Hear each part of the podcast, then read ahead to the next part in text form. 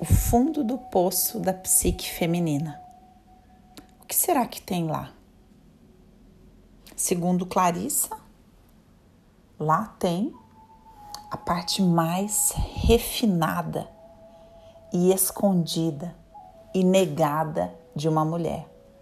É claro que nesse poço existe a sombra, com toda a raiva negada, com toda a culpa, com tudo aquilo que não é integrado, com tudo aquilo que é duvidoso, tudo aquilo que é excluído.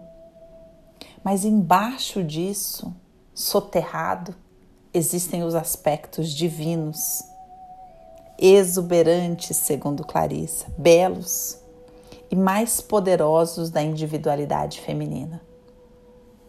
Que aspecto é esse?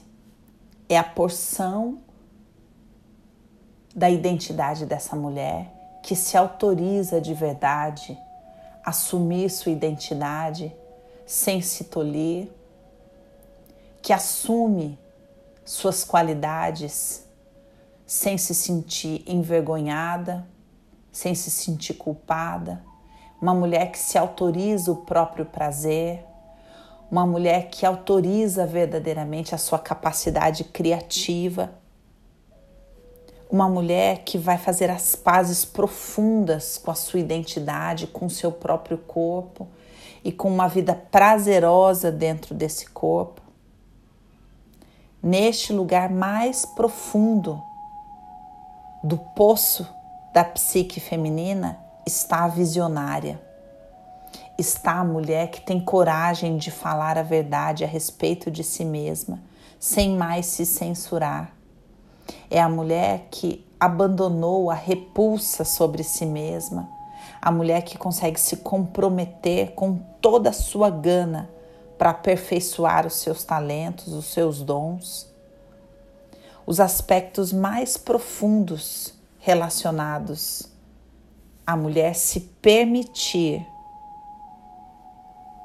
ser criadora de uma vida abundante para si.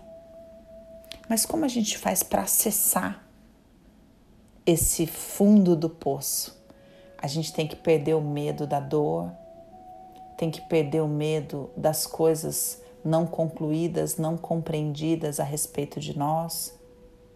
A gente tem que ter coragem de mergulhar, mergulhar, sabendo que haverão camadas de muito conteúdo negado, muitas camadas de angústia, muitas camadas de dor, mas lá embaixo a gente vai encontrar esta porção.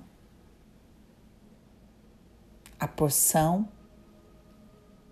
de poder da identidade de uma mulher. A porção que não está sujeita a ser moldada para agradar. A porção mais primitiva criadora da psique feminina.